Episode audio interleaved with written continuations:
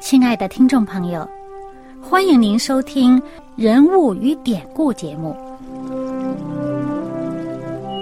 欢迎收听《人物与典故》。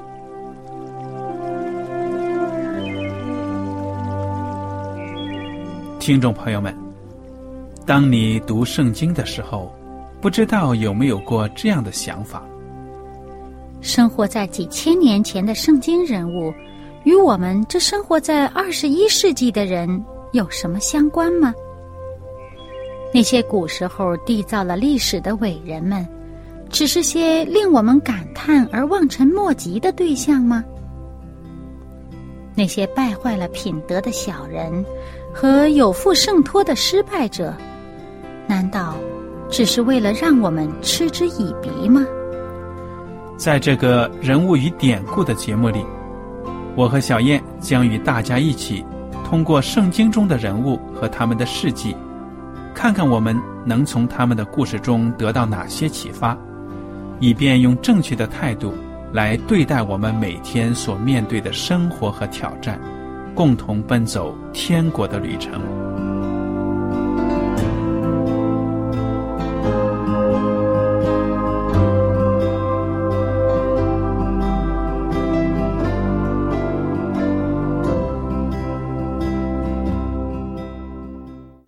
大家好，我是艾德，我是小燕，大家好。很高兴呢，我们两位又能跟您坐在一起来研究圣经当中的故事。我们上一讲呢，就讲到了这个以撒娶到了一个好妻子。那么，以撒结婚的时候呢，多大年龄？大家还记得吗？四十岁。对了，四十岁。但是呢，到了六十岁的时候，他和利百加，也就是他的妻子呢，才生下了一对双胞胎。而且圣经提到呢，就是在这个创世纪二十五章第二十一节，以撒因他妻子不生育，就为他祈求耶和华。耶和华应允他的祈求，他的妻子利百加就怀了孕。可见呢，他们在这个结婚后很多年，在这个怀孕的问题上还是有一点挫折的，对不对呀？嗯，这个。我发现的圣经当中呢，有很多委以重任的人物哈，这个嗯，好像有点划时代性的这些人物呢，好像呃，他母亲怀孕怀上他之前都等待了很长时间，有好几位呢都是祷告得来的孩子，你包括这个呃以撒本人呢，还有这个呃现在呃利百加和以撒所生的这个孩子啊。那么还有以后的一些呃经文当中，我们也会发现还有还还有好几位，是不是有这样的一种可能？就是说呢，我们太容易得来的就不会珍惜，好不容易得到了那就特别的珍惜，这个可能会有一定的因素吧。不过可以从另外一个方面，我们可以想呢，这个是。当我们在等待的时候呢，在祈求上帝的时候，在寻求上帝的旨意的时候呢，这个上帝也在预备我们的心，呃，预备一个母亲，预备一个父亲，他能够成为一个称职的这个父母，嗯，能够有给他这个将要来的这个孩子，将要上帝将要委以重任的这个孩子呢，给他一个恰当的引导和教育。对了，我想你讲的也是很对的。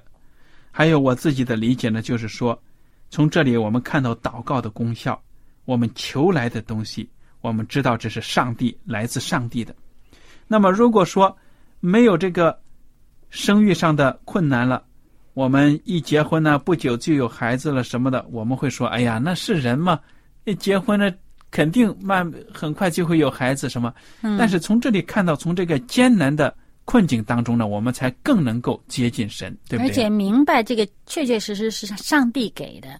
对，如果自然而然，他那他也不是要等到这么久。对了，圣经讲得很清楚，说耶和华应允他的祈求，他的妻子利百加就怀了孕，而且这一怀孕呢，他不是生一个，还生了个双胞胎。嗯哼。不过这个怀孕也有点，看样子这个过程呢是不太舒服。这个。在这个怀孕期间呢，这个孕妇呢反应可能会不太好。为什么呢？圣经讲的很清楚，二十二节，孩子们在他腹中彼此相争。那么在古代那种技术啊，我想这个医生要真的有点技术医术，才能够看得出肚子里是双胞胎，又没有 X 光什么的，对不对？对啊，所以，所以知道这个肚子为什么胎动这么严重呢？怀一个胎动都很厉害的了，这两个还在里边打架，所以呢，这这个做母亲的真是受罪。对了，对了，那么他自己很难受呢，他就这样子，他自己就祷告了，说：“若是这样，我为什么活着呢？”可见她痛苦的很，对不对啊？嗯说你看这怀孕怎么这么难受啊？他就去求问耶和华，耶和华对他说：“两国在你腹内，两族要从你身上出来，这族必强于那族，将来大的要服侍小的。”哇，原来这个肚子中的两个孩子呢，还有这么长远的故事要发展呢。嗯，那结果呢？果然就是生了双胞胎儿子。那么第一个呢，就是身上发红，全身都有毛，好像毛皮一样的。嗯哼，那就给他起名字叫姨嫂。姨嫂就是有毛的意思，多毛的意思。毛茸茸的意思。嗯嗯，那么接着第二个孩子呢，就是他的兄弟了，叫雅各。那雅各这名字意思呢，就抓住。那抓住呢，是因为什么呢？因为他出来的时候，他是首先出来的，抓着他脚，抓着他哥哥的脚跟出来的。嗯哼，所以呢，这是一开始就得了这么一个名字，叫抓住。对呀，这个真的是很奇妙。呃，我看到这个第二十四节呢，说腹中果然是双子，生产的日子到了，腹中果然是，说明他们怀孕的时候，之前呢，可能还不知道为什么反应这么厉害，不知道为什么。那么上帝就说呢，两国在你腹内，哎，真的应验了，生出来是双子，他才明白，嗯，上帝讲的一句都不错的。对，以前的人嗯很难预先知道是双胞胎的。对呀，对呀。所以这个圣经就讲了，利百家生下两个儿子的时候，以撒年正六十岁，真的是已经到了相当的一个年龄了。那么接下来二十七节就描写到两个孩子渐渐长大，以扫善于打猎，常在田野；雅各为人安静，常住常住在帐篷里。你看这两个孩子，一父一母生的，性格截然不同。嗯，老大呢，真的是好像很野孩子一样，天天在外面不沾家；老二呢，天天关在屋子里，不知道在研究什么呢，对不对？那这个帐篷呢，嗯，主要是当时他们也是畜牧业嘛，呃，他自己家里人是游牧民族，那哥哥老在外边打猎，那在外边，那这个弟弟呢，在家里面可能也是照顾这些羊群呐、什么的，这些牲畜啊，都是在家里面照顾的。对呀，有可能。那么这个父亲和母亲对这两个孩子也是各有偏爱。以撒爱以扫，为什么爱呢？因为常吃他的野味。嘿，这个老大孩子很懂得讨他父亲的喜欢啊，打什么野味先给他父亲尝尝。嗯，那么母亲呢，却爱雅各老二儿子，对，照顾家，在家里面这些事情都是有了一个帮手了。对，所以有的时候我想想，这个圣经的故事真的是来自于社会，来自于我们真实的生活啊。对父母的偏心哈。对呀、这个母亲有一个男孩子做帮手，也是真的很少见。但是呢，也是生活中有的，比较文静啊。人家说，你看看这个孩子真的是，啊，妈妈的好帮手。现在呢，故事就发生了。虽然这个孩子两个孩子成长的细节呢没有讲，但是现在直接呢就描写到他们长大后的情景了。嗯，二十九节就说，有一天呢，雅各熬汤。你说一个在家里边做家务啊，真的有点好像很文静，连嗯做汤啊，这个做饭呢，他很擅长。那么雅各呢，熬汤呢，以扫从田野回来，累昏了。在外边跑也跑，嗯哼，跑到昏了。以扫对雅各说：“我累昏了，求你把这红红汤给我喝。”因此呢，以扫又叫以东，就是红的意思。他自己身上也是红红的。对呀、身上发红，雅各说：“你今日把长子的名分卖给我吧。”以扫说：“我将要死，这长子的名分与我有什么益处呢？”雅各说：“你今日对我起誓吧。”以扫就对他起了誓，把长子的名分卖给雅各。于是雅各将饼和红豆汤给了以扫，以扫吃了喝了，便起来走了。这就是以扫轻看了他长子的名分。那么这几节经文呢，对我们二十一世纪的人来说，如果你不懂得文化背景啊，不是很传统的人，你可能看不出其中的重要的意义，对不对？嗯，这个长子的名分确实是很重要的。在古时候，这是承受整个这个家业的。那父亲如果不在了，长子为父啊，对呀、长子最大。而且呢，他在家产上呢，在当地这个当时那个迦南那个附近一带的那些呃这个习俗上面，就是长子承受他孩子们该分的这个产业，他是承受两份的。对了，而且不光是当时这个周围的民族都这样，连后来的以色列人，上帝也是给他们的也是这样的习惯。长子呢，在这个属灵的含义上有一个特别的意义，它也是预表着基督。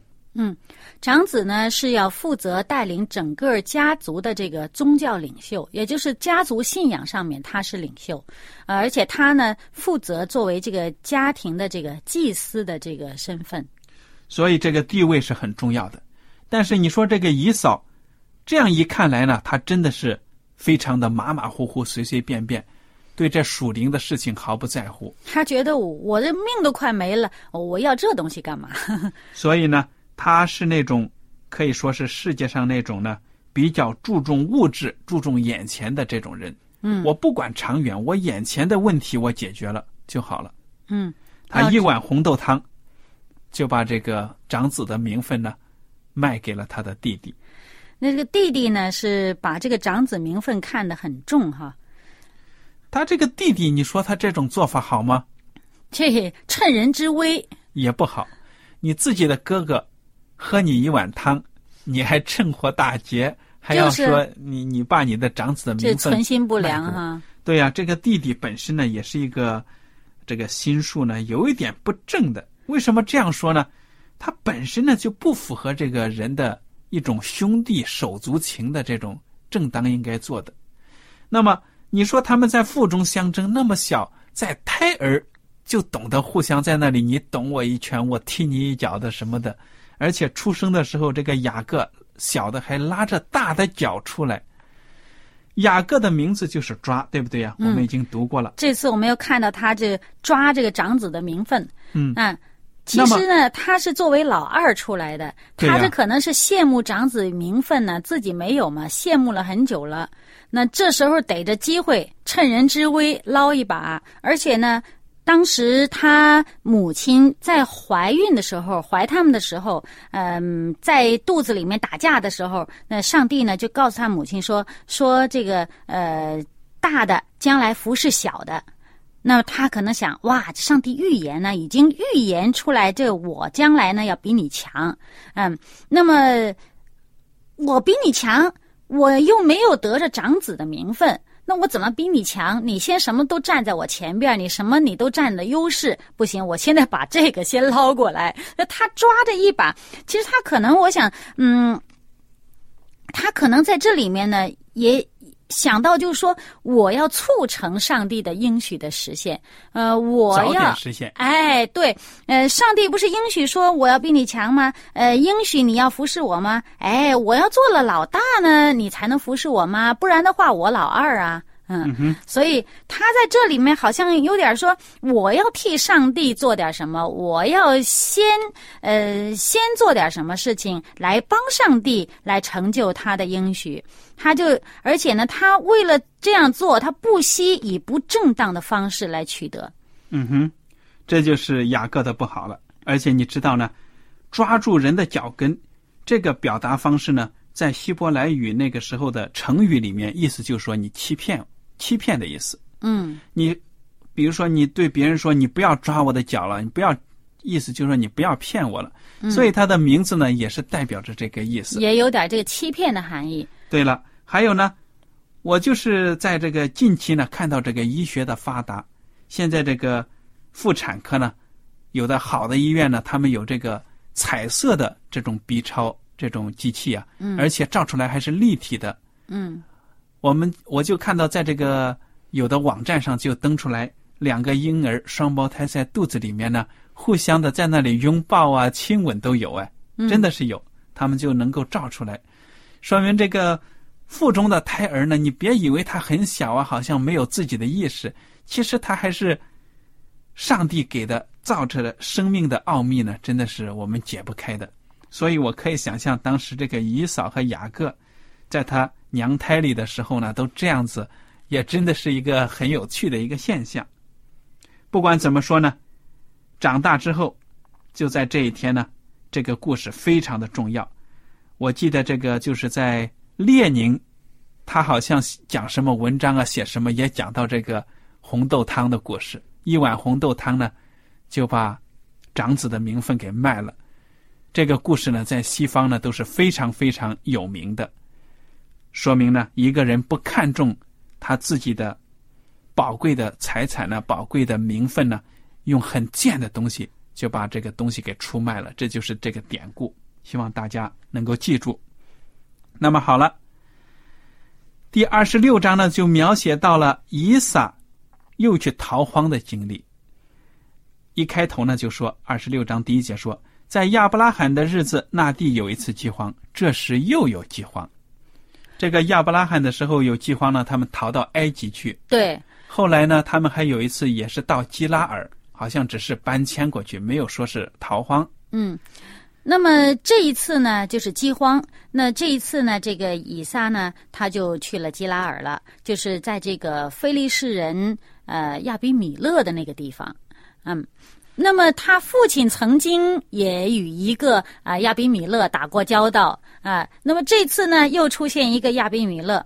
说不定是这个王的儿子或者孙子，谁知道？嗯因为有在这个外国的文化当中，很多王呢，他们为了纪念自己的祖父、父亲呢，就是跟他的祖父、父亲的名字叫的一模一样，嗯只是叫成，比如说亚比米勒一世、二世、三世排下来，嗯这是历史学家呢排下来，就好像我们现在说的伊丽莎白二世啊，嗯就是说在此之前呢，有一个女王已经叫伊丽莎白了，所以这个以撒呢也往基拉尔去。你说这个好像生活当中很多事情都是一种重复啊。嗯，那么当时呢，耶和华上帝还对这个以撒说话，他向他显现呢，说：“你不要去埃及，呃，你往我指示你的地方去。所以他就按照上帝的指示到了基拉尔了。而且上帝说呢，我必与你同在，赐福给你，因为我要将这些地都赐给你和你的后裔。我必坚定我向你父亚伯拉罕所起的誓，我要加增你的后裔，像天上的星那样多，又要将这些地都赐给你的后裔，并且地上万国必因你的后裔得福。哇，这个地方呢，这个上帝一再的强调，他曾经与亚伯拉罕呃这个起誓呃立约，现在呢，他又直接与以撒起誓立约是相同的内容，而且他说呢，这上面说，他说为什么呢？他说，都因亚伯拉罕听从我的话，遵守我的吩咐和我的命令、律例、法度。对了，从这里看到呢，上帝可以说是正式的要跟这个以撒再次核实，证实他们跟这个先祖亚伯拉罕立的约，对不对呀？嗯那么以撒呢，就住在基拉尔了。没想到在基拉尔发生的事情呢，跟他父亲亚伯拉罕经历的可以说一模一样。这个之前他爹就是逃荒到了埃及，就干过这种事儿，呃，差点儿捅了大娄子。就是后来到基拉尔，不是也是同样的对呀、讲的话也是一样吗？嗯，就是说他父亲呢撒了个谎，呃，当然呢可以说是一半儿的谎话吧，说他的这个妻子不是妻子，是他的妹妹啊，是他的妹妹。那么当然，对于亚伯拉罕来讲呢，这个妻子的确是他同父异母的妹妹，但是这个以撒呢，也也照葫芦画瓢。说呵 呵这个呃利百加是他的妹妹，这个可就是真真正正的百分之百的谎话，不是他的妹妹啊。他这样说的目的呢，也是怕当地的人呢看中他的妻子，就杀他，把妻子给夺走。所以呢，他就说这是我的妹妹。那偏偏呢，这个亚比米勒王当时就无意当中就发现，原来他们是夫妻的关系，因为他们俩人呢，这是呃在玩的时候呢，是做了一些应该是呃兄妹不会做的这些举动。那就让这个王看出来了，这王就很不高兴了，就把他叫来，把这个以撒叫来了。他说：“哎，你怎么回事儿？你你为什么说谎？嗯，你这样做的话，万一这个百姓当中有人的确以为你们是这个嗯、兄妹这个兄妹关系的话，那不就是嗯犯了大错了？到时候把你妻子呃娶了去怎么办？所以呢，这个王就说了，你这样做呢是不好了，等于说呢，可能使我们跌倒犯罪。你看这个王，他还是非常的有正义感的，对不对？而且他说你是使我们都陷在罪里面了。对呀，就是老百姓有人犯这样的错的话，我做王的也有关。整个国家都蒙羞了。嗯，对，这个荣誉感、荣誉感，还有这个，以凝聚力，我们都看得出来，这是这个地方啊，这个王真的是一个正义的王。对，还是一个很正直的一个王啊，而且他呃看到自己这个来的这个客人有这样的这个看出来他撒谎呢，他就想到哇，因为他的谎话可能造成这个老百姓在不知情的情况下犯了错，那这个错也是大错。所以就这样子呢，这个亚比米勒王就通知所有的百姓说：“谁敢，就是说呢，故意来得罪这个人，或者说是他的原话说，凡沾着这个人或是他妻子的，定要把他治死。”我想意思就是说呢，谁要是挑衅他们呢，欺负他们呢，或者占他们的便宜呢，你们就要倒霉了。嗯所以这个王对他的家族是非常保护的。嗯，不仅保护自己家族，同时他也保护这个客人啊。对了，那么因为我想呢，在以前呢都看得出来，亚比米勒这个地方呢，这个王是敬畏上帝的，对，所以他不愿意让犯罪的事情呢败坏这个国家的风气。我觉得这一点真的是非常的可取。嗯以撒呢就在这个地方安居了，他在那里还种地呢。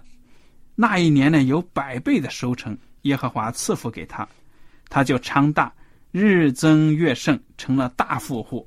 哇，那当地的人，你这来寄居的人，你客地哈，来异乡客地。对呀、哇，你你你，他所以就妒忌了。那么妒忌的时候怎么办呢？跟那个当地人就有纠纷了。当时这个以撒呢，他有挖了水井，挖了水井挖一口呢，当地的人就把它填起来。呃，那个是他父亲的仆人挖的水井，然后那些非利士人就给他堵上，填了土。对了，那么这样子做呢，我们看到以撒呢，他不愿意跟当地人争竞，你填了没关系，我走，我再换个地方挖。所以这样呢，亚比米勒呢就说：“那好吧，你你跟我们这个百姓住在一块儿，好像也是不适合了，那你就走吧，就叫他们走。”那这时候呢，这个呃以撒他就离开那个地方，他就在外边搭帐篷。本来他在前面在那个人家那地方种地嘛，这会儿他地也不种了，他又去呃过他的游牧民族生活，去搭帐篷去了。那么那时候呢，他父亲活着的时候，呃，挖的那些水井啊，当他父亲去世以后呢，呃，当地人就把那水井都填了。这时候呢，那以撒呢，他又把这些水井都挖开来了。而且呢，不仅是呃重新挖开他父亲曾经挖的井，而且他自己的仆人呢也找地方挖井。那么挖到了这个活水井，很高兴吧？结果呢，那些当地的人就来抢，说：“哎，这井是我们的。” 那么这样的话，一而再，再而三，有几次了。那么到最后一次了，嗯，他真的挖到了井以后呢，呃，这个当地的人不来跟他抢了，于是他就很高兴，他就给这个井起名叫宽阔，因为呢，他说这是耶和华现在给了我们宽阔之地，我们必在这地昌盛。嗯，很有现实的意义。我们看到人呢，生活的环境如果过于狭小呢，资源有限，确实是会有纠纷的。愿上帝怜悯我们。你想想，世界上多少战争就是为了资源要扩张啊，要怎么样就引起战争。那从这儿我们可以看到，这个以撒这个人心胸很宽阔，那人家跟他抢，他就给人家。嗯，我换个地方就好。呃，对我，我在你你你们要你就拿去吧，那我再去做，那直到做到人家不来跟他抢了。对呀，那么你说这一段日子呢，其实对人来说也是不顺利，对不对？老有口角之争，说不定仆仆人手下还有动手打呢。嗯那么以撒呢就走，到了别是巴那个地方呢，当晚这个耶和华向他显现说：“我是你父亲亚伯拉罕的上帝，不要惧怕，因为我与你同在，要赐福给你，并要为我仆人亚伯拉罕的缘故呢，使你的后裔繁多。”上帝呢就出现了，给他打气，鼓励他。对，在他这个心情不好，在他这个需要安慰、需要扶持的时候呢，上帝就在这时候呢，就再次向他显现，来亲自跟他坚定这个盟约。以撒呢就在那里筑了一座坛，求告耶和华的名，并且呢直搭帐篷，又在那里挖了一口井，可以说呢要在那里住一段日子了。嗯后来呢，这个亚比米勒王同他的朋友亚户撒和他的军长菲戈，从基拉尔来见以撒。啊，他们又是听到风声了，觉得上帝赐福这个以撒了。这个亚比米勒跟之前亚伯拉罕所打交道那个亚伯里，呃，这个亚比米勒有同样的风范哈，就是说见贤思齐，对呀，发现人家好了，他就来了，自己送上门来，要跟他这个建立盟约。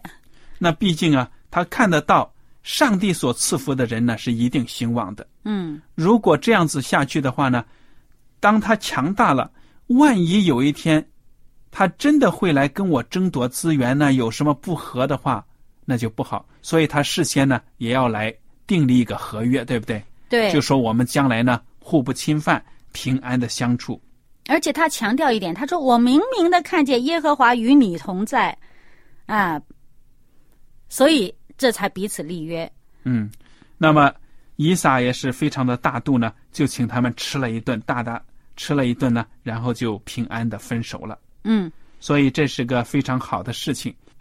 而且呢，在这个当时立约的当时呢，这个以撒就把以前曾经有纠纷的一些呃理不清道不白的事情呢，这当面摊开来，大家说清楚。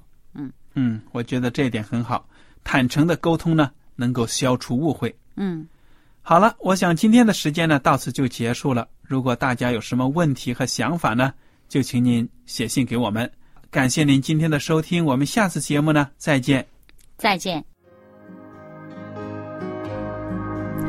喜欢今天的节目吗？若是您错过了精彩的部分，想再听一次，可以在网上重温。我们的网址是 x i w a n g r a d i o 希望 Radio，或是找旺福村也可以找到。记得把好东西介绍给您的朋友，与他一起收听。